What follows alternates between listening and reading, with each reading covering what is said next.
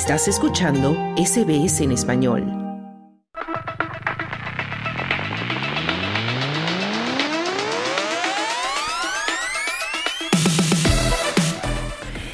Ya tenemos en la línea a nuestro compañero Juan Moya para hablarnos de toda la actualidad deportiva. Hola Juan, ¿cómo estás?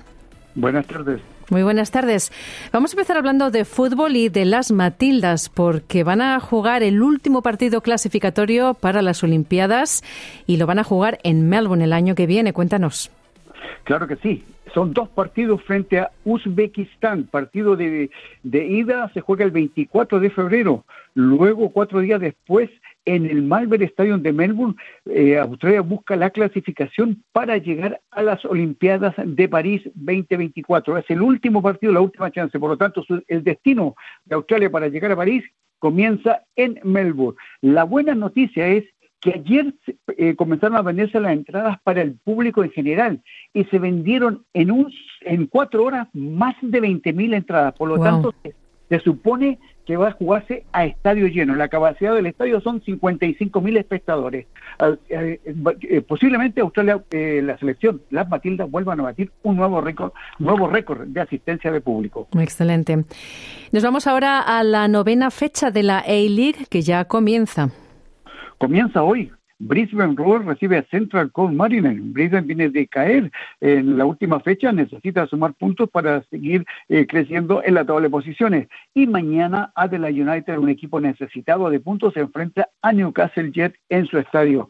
Y también mañana eh, viernes vamos a tener partidos de damas. Novena fecha, Western, eh, Western United se enfrenta a Per Glory. Per Glory es el puntero junto a City, son los punteros del fútbol femenino. Y Sydney se va a enfrentar a Brisbane Dos partidos femeninos en el día de mañana. Muy bien.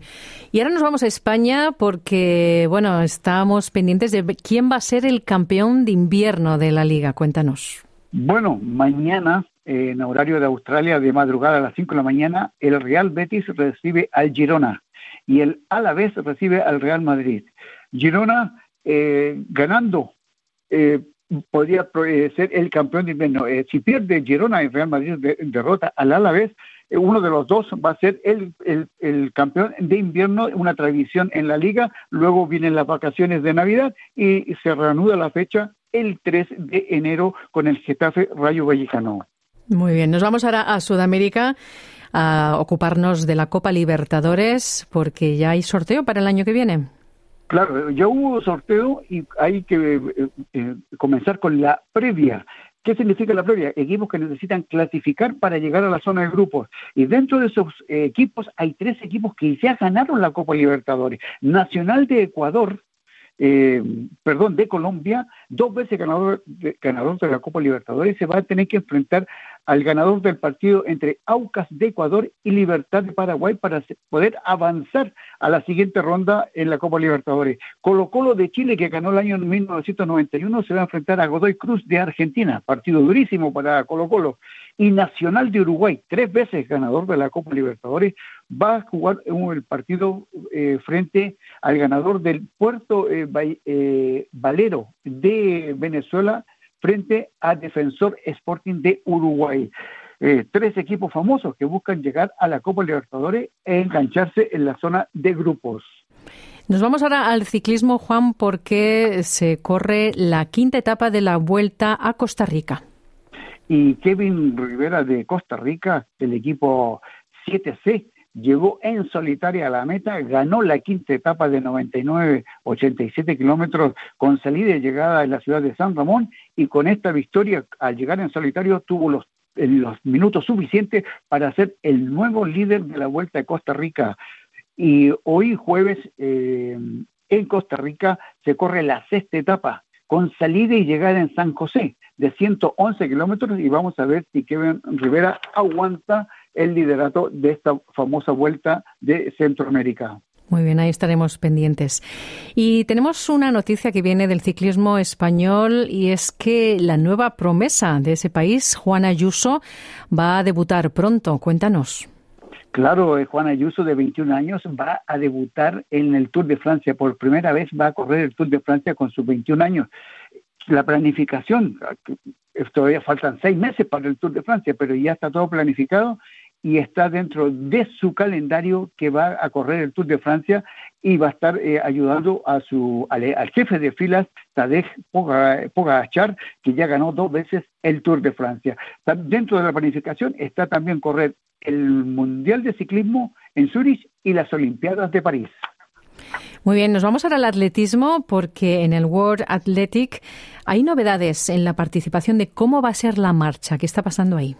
Bueno, la marcha estaba en un principio iba a ser eliminada, pero a través de mm, la gran cantidad de países que tienen eh, participantes en este tipo de competencia protestaron y se ha dado se ha permitido ahora que eh, para las próximas Olimpiadas de París y para las Olimpiadas de Los Ángeles del 2028 se va a, va a haber marcha y también va a haber participación en las eh, eh, en los mundiales.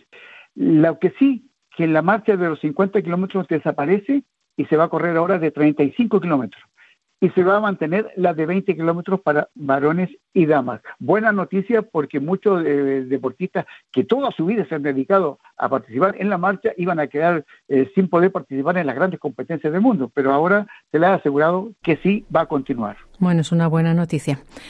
Y nos vamos ahora al tenis, porque hay una noticia, bueno, un poco al margen de lo estrictamente deportivo. Pero es que Leo Messi le ha regalado a Rafa Nadal su camiseta. ¿Qué ha hecho Rafa con eso? Cuéntanos qué ha pasado ahí. Bueno, recibió la camiseta eh, campeona del mundo. Un año de, Argentina salió campeón del mundo, le regaló el número 10, firmada por Leo Messi, y ahora esa camiseta está en el Museo Rafa Nadal de la Academia de Mallorca. Buena noticia, eh, Rafael Nadal colecciona camiseta y sobre todo está muy feliz con la camiseta que le regaló Leo Messi, campeón del mundo 2022. Bueno, está, está bien saber que los deportistas de distintas disciplinas tienen este tipo de relaciones, ¿no? Que al final benefician a todos. Efectivamente, por supuesto eh, buena relación y eso es lo más lindo, tener hermandad en el deporte. Eso es. Pues muchísimas gracias, Juan, por toda la información deportiva. Buenas tardes, buena suerte. ¿Quieres escuchar más historias como esta? Descárgatelas en Apple Podcasts, Google Podcasts, Spotify o en tu plataforma de podcast favorita.